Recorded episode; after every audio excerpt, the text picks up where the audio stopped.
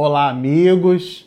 Estamos aqui para continuar. Estamos com mais uma série, mais um episódio da série que trabalha o livro dos médiuns. Nós estamos, depois de lermos a introdução e trabalharmos alguns aspectos dessa obra, nós estamos terminando hoje o capítulo primeiro do livro dos médiuns. Como a gente comentou anteriormente, o livro dos médiuns ele é dividido em duas partes. A primeira parte tem quatro capítulos que Kardec chama de noções preliminares.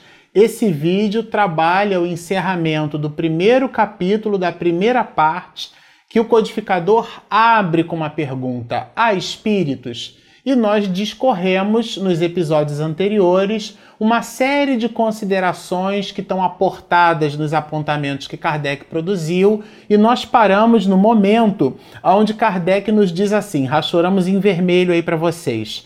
A razão se recusa a admitir essa inutilidade do infinito e tudo nos diz que esses mundos são habitados. De verdade, analisando o cosmos né, no século XIX, nós não tínhamos a possibilidade que temos hoje. Mas seria é, é, muito uma certa, de uma certa arrogância de nossa parte imaginar que dentre os bilhões de bilhões de astros no universo, somente a Terra ela apresenta e recolhe condições para que haja vida, né? A vida existe no universo e Deus, como criador do cosmos, certamente não deixaria é, galáxias e galáxias se movimentando no universo que a gente não tem nem cognição para imaginar como é que isso significa, é, simplesmente para o nosso deleite na abóboda celeste. Aliás, aqui cabe uma observação, né? Porque ah, quando a gente olha para o céu, é, a gente encontra ali algo em torno de 2.500 estrelas visíveis a olho nu. Se vocês tiverem dúvida, vão de madrugada e ficam contando as estrelas. São só 2.500 estrelas que a gente consegue observar. E é curioso, porque quando a gente olha para o céu, na verdade a gente está olhando para o passado. Porque a luz viajou a a uma velocidade de 300 mil quilômetros por segundo, e aquele feixe luminoso que a gente observa é a viagem da luz numa distância que a gente chama até de ano-luz para conseguir medir, porque a grandeza muda de significado, tamanha é a proporção da nossa galáxia. Então, não nos cabe de verdade imaginar que somente o planeta Terra né, recolheria essas condições para que haja vida. E Kardec usa essas reflexões para justamente aportar a ideia do espírito imortal, aportar a ideia que existem seres pensantes no universo. Então não nos caberia imaginar que somente na Terra, nesse planeta, que olhando para o nosso sistema solar, ele já é um planeta que não recolhe assim características grandiosas, né? Ele é um planeta muito simples diante dos demais, que possuem massa muito maior do que a Terra, possuem características aviltantes, características que o planeta Terra não possui. Tem planetas com uma quantidade enorme de satélites. A gente tem um irmãozinho lá que a gente chama de Lua, né? Que movimenta aí, interfere nas marés e também em nós mesmos sobre alguns aspectos. Quer dizer, por tudo isso, né, pela reflexão de todas essas coisas, não nos cabe imaginar que somente na Terra haja, haja vida, né? Que isso ficaria reduzido exclusivamente ao planeta Terra. E ele nos diz assim: o espaço universal é todo um mundo invisível no meio do qual vivemos, que nos cerca, nos acotovela incessantemente. O próprio Hawking, né, Stephen Hawking, que fez, construiu e trouxe, deixou para nós é, verdadeiros legados, né, sobretudo nessas questões relacionadas à física quântica, né, no universo numa casca de nós, ele aporta ali a ideia de que o universo teria 11 dimensões, por exemplo, né? E nós conseguimos enxergar, né? Os nossos sentidos percebem até três dimensões. Mais do que isso, de verdade, a gente não consegue perceber. Então, o universo se apresenta em características multifacetadas e que a gente tem uma visão acanhada na percepção delas.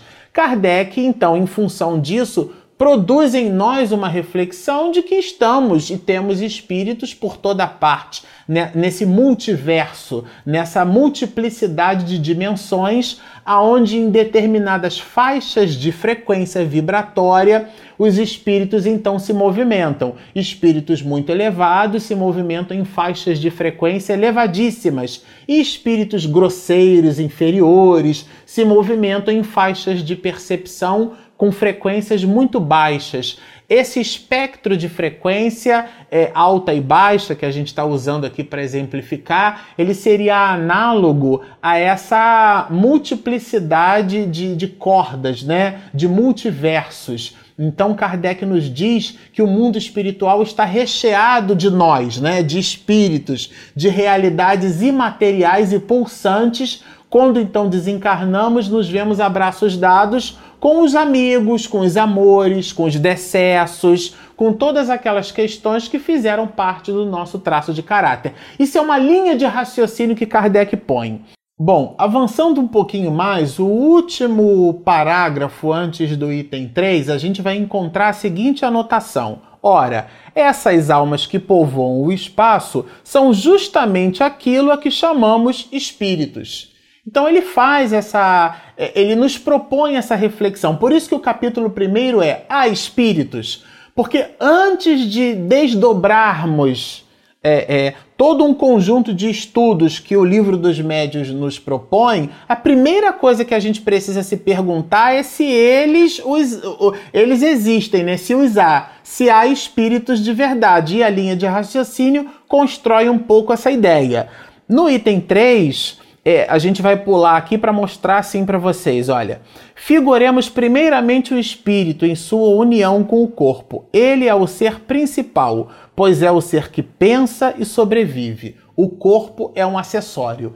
Essa ideia é muito importante porque é, costumamos centralizar-nos no corpo que temos. Mas o corpo é um avatar. Hoje eu tenho esse corpo, amanhã eu tenho aquele outro. Então Kardec estabelece essa proposição para nós, fazendo-nos refletir que nós temos um corpo, mas nós não somos um corpo. Nós o possuímos. Ele nos serve, a ideia do burrinho, né? Ele nos serve como instrumento de evolução. Isso é muito importante, porque no lugar de nós utilizarmos o corpo como instrumento para preencher as nossas necessidades, quando assim a gente não raciocina, nós invertemos a, polaridade do assunto. Nós vivemos para o corpo. Então, no lugar de buscar, por exemplo, a academia para nos mantermos saudáveis, a gente busca a academia para tonificar o corpo e projetar o ego. Mas, na verdade, a alma que está ali pulsante daqui a 100 anos ela está visitando um outro corpo e vai lá Deus que corpo é esse. E o patrimônio, o verdadeiro patrimônio, que são as nossas conquistas intelectuais e morais, essas de verdade são aquelas que nos definem. E não o corpo que a gente usa. O corpo é como uma roupa, né? Quando eu uso, ela fica suja, eu tenho que pôr para lavar. O corpo, então, é um avatar, né? É algo que a gente usa e depois a gente se desfaz dele e parte para uma nova experiência, para um novo corpo físico. É, aqui o item 4, então, é, Kardec diz assim, né? Como a existência da alma e a de Deus, consequência uma da outra, constituem a base de todo um edifício. Antes de iniciarmos, qual, iniciarmos qualquer discussão espírita, precisamos saber se o nosso interlocutor admite essa base, isto é, admite, primeiro, diz aqui ele, a existência de Deus. Então a primeira coisa que a gente precisa no diálogo com uma pessoa, né, com vistas ao entendimento do espiritismo, que a gente precisa aportar é se ela, se essa pessoa acredita em Deus. Isto é, se ela tem algum halo é, espiritualista, se ela acredita na existência de um ser supremo. É a primeira coisa. Depois, Kardec é, é, transforma em pergunta, né? Credes que tendes uma alma? Quer dizer, a pessoa acredita que ela não é o corpo? Isso é muito importante. Porque algumas pessoas que fazem tatuagem, que vão para academia, né, que cultuam o corpo a despeito de chamar isso de, de, de preservação de si mesma, a pessoa se cuida e tudo mais, mas na intimidade das suas reflexões aquilo é um instrumento para projetar o ego. Então ela aparece com a aparência, né? Ela não aparece com aquilo que ela possui por dentro, com seu conteúdo. Ela aparece com o corpo. Alguns, muitos que se dizem religiosos, inclusive, produzem esses movimentos. Isso aqui é uma reflexão. Então, a pessoa ela acha que ela é o corpo. Então, é, é, esse movimento, através desse questionamento, credes que tendes uma alma, tem uma série de desdobramentos reflexivos, tá certo? A pessoa que, quando ela entende que ela não é o corpo, ela caminha para uma linha de raciocínio completamente diferente. Tudo bem? E por último, e não menos importante, credes na sobrevivência da alma após a morte? Quer dizer, você acredita que depois da disjunção molecular, que o que vai para o caixão é o teu corpo e não você? Quer dizer, o que o, você é uma, é uma alma é imortal, você é imortal. Você é um Wolverine, né? É um X-Men. Então, se você acredita nisso, aí, suportadas essas três perguntas básicas, aí a gente começa a trabalhar essas questões. E aí foi o que Kardec fez. Inclusive, ele disse o seguinte: olha, se a pessoa não acreditar nessas proposições, né? Então deixa de lado. Ele diz assim, olha, vou, vou ler aqui, olha. Seria inútil ir além. Tão inútil quanto querer demonstrar as propriedades da luz a um cego que não admitisse a existência daquela. Quer dizer, é, é, demonstrar algo para alguém que não tem acuidade para perceber aquele assunto, né? Então, de verdade, a gente, se a pessoa não acredita em Deus, se ela não acredita que ela é uma alma, ela acredita que ela é um corpo, e acreditando nisso, ela tem certeza, né, dentro da tua da percepção dela, que quando ela morre acaba tudo, né? Se é isso que ela guarda dentro de si, então é melhor que nem exista o diálogo. O diálogo passa a existir quando a pessoa acredita que existe um ser supremo a pessoa acredita que de verdade é, ela sobrevive, ela é uma realidade pulsante, aí sim o diálogo se faz. E no item 5, Kardec diz assim: resta agora a questão de saber se o espírito pode comunicar-se. Tá bom. Se, se você já entendeu que existe um ser supremo, você entendeu que você não é o corpo que você tem, né? Porque nós, nós não somos um corpo, temos um.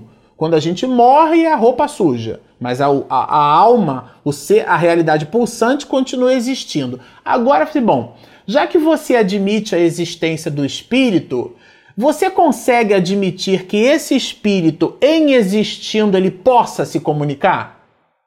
Ele possa estabelecer comunicação? É o que ele diz aqui. Resta agora a questão de saber se o espírito pode comunicar-se com o homem, isto é, conosco, isto é, se com este pode trocar ideias. E ele diz aqui por que não? Se você acredita que existe alguma coisa depois da vida, que você continua existindo, que você guarda a sua individualidade, por que é que você não pode, na tu, no seu processo de individualização, buscar comunicação? É o que ele diz aqui. E no item 6, eu rachorei aqui em amarelo, deixemos de lado por alguns instantes os fatos que, a nosso ver, tornam incontestável a sua realidade. Admitamos a comunicação apenas como uma hipótese. Vamos admitir que, por hipótese, tá certo? Que o espírito possa se comunicar. Aí ele trabalha algumas questões, alguns itens aqui. São, de verdade, são nove itens para a gente encerrar esse capítulo. A o primeiro deles, que o ser pensante que existe em nós durante a vida não deve mais pensar depois da morte.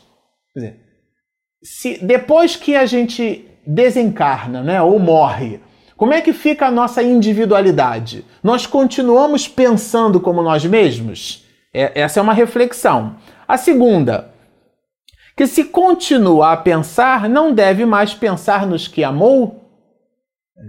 Há uma teoria de que a pessoa, depois que, que morre, né, que ela fica esperando o, o juízo final, alguma coisa nesse sentido, e ela fica dormindo, esperando o juízo final, esperando o retorno de Jesus. De verdade, o Espiritismo acredita que esse retorno do Mestre é, o pró é a própria doutrina espírita, né? o próprio consolo do cristianismo redivivo, porque é Jesus de volta através do Verbo Augusto das almas que nos disseram que não há morte, só há vida. Isso é tão verdadeiro que ele mesmo está registrado nos evangelhos, ressuscita após o terceiro dia, dando-nos a honra, né, engalanando a vida, dizendo para nós que não há morte, que há vida.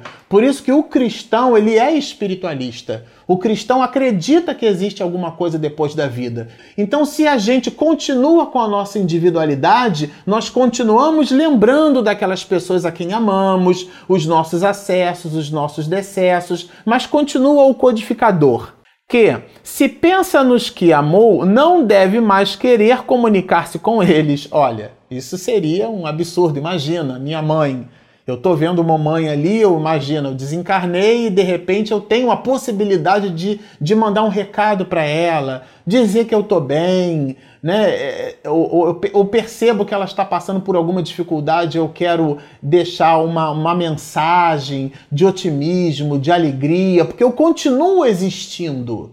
Eu não morri eu visitei uma outra faixa de frequência, um outro plano dentro dessa possibilidade do multiverso, né? Das múltiplas, das múltiplas cordas, das múltiplas dimensões do universo. Eu visito uma outra faixa de frequência, uma outra dimensão. Mas o fato de não percebermos os micróbios não significa que eles não que eles inexistam.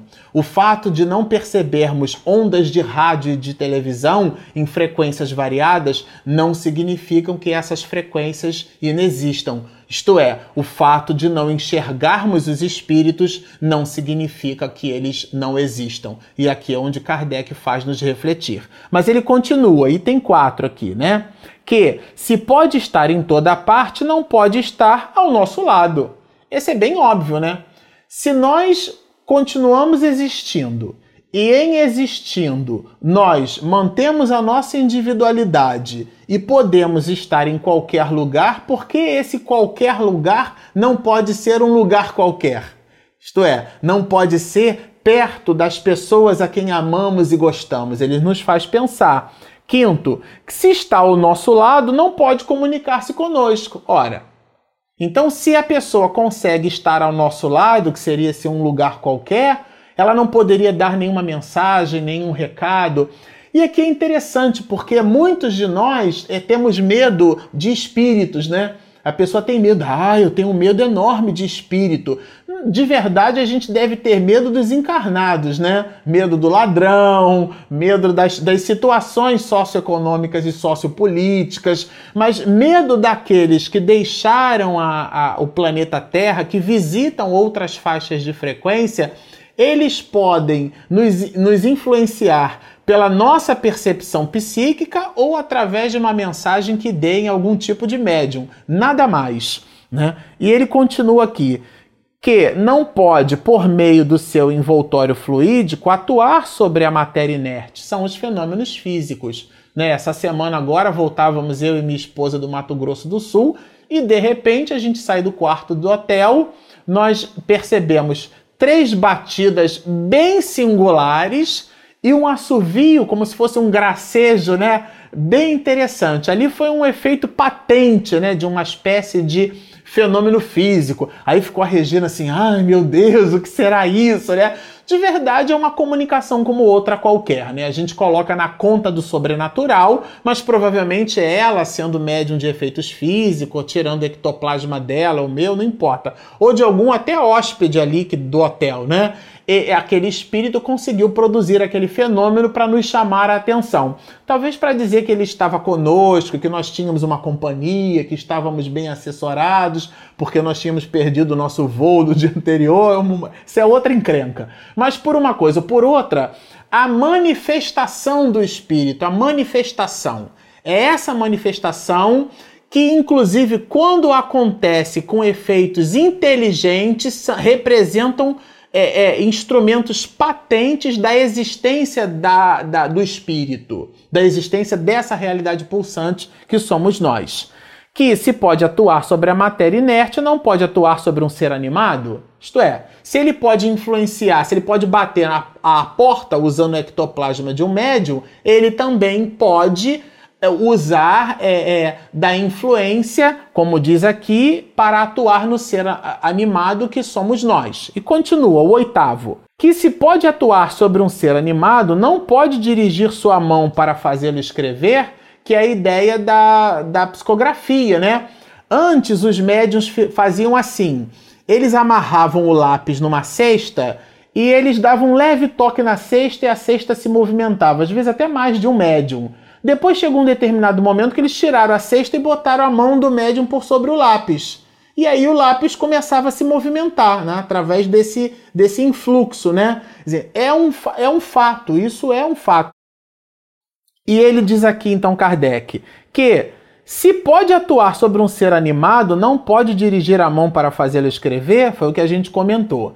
E a nona, e por último e não menos importante, que podendo fazê-lo escrever, não lhe pode responder às perguntas, nem lhe transmitir seus pensamentos? Isso nós observamos lendo a vida de Chico Xavier. Aliás, no trabalho, outro dia, um companheiro de trabalho me contou que Chico Xavier, há muitos anos atrás, né, quando entre nós, ele tomou a mão do telefone e ligou para uma família é, e pediu para chamar uma pessoa que era o pai desse rapaz que dividiu o assunto comigo, só que ele isso aconteceu quando ele era criança.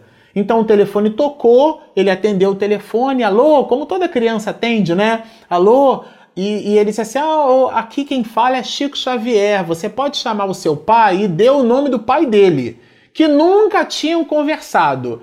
E então, quando o pai dele atende o telefone, Chico lê para ele uma mensagem de, uma, de um familiar que havia desencarnado e as informações contidas naquela mensagem só poderiam ser do conhecimento daquela família. Até porque eles estavam em estados distintos. Chico faz essa ligação de Minas Gerais e ele estava em São Paulo. Então é, é, ele não conhecia aquela família. São esses os efeitos patentes através da mediunidade que nos mostram a sobrevivência da alma. Aqui nós terminamos o capítulo, o capítulo 1, a espíritos, é, os A, preenchem todo o universo, preenchem todos os espaços do mundo estão entre nós. André Luiz chega a nos dizer que a população de desencarnados é quatro vezes maior, isto é, se o planeta Terra tem em torno aí muito mais de 7 bilhões de habitantes, nós teremos 28 bilhões de almas vivendo nas circunvizinhanças do planeta Terra em regiões das quais costumamos chamar de colônias espirituais. E não há nada de extraordinário nesse assunto. Encerramos o capítulo primeiro. Agradecemos a vocês pelos comentários que vocês produzem, a gente fica super feliz. Registra como um estímulo para a gente continuar estudando juntos. Convidem os seus amigos para assistirem os episódios do nosso canal. Se você ainda não se inscreveu, inscreva-se, estude, permaneça e siga conosco. Muita paz.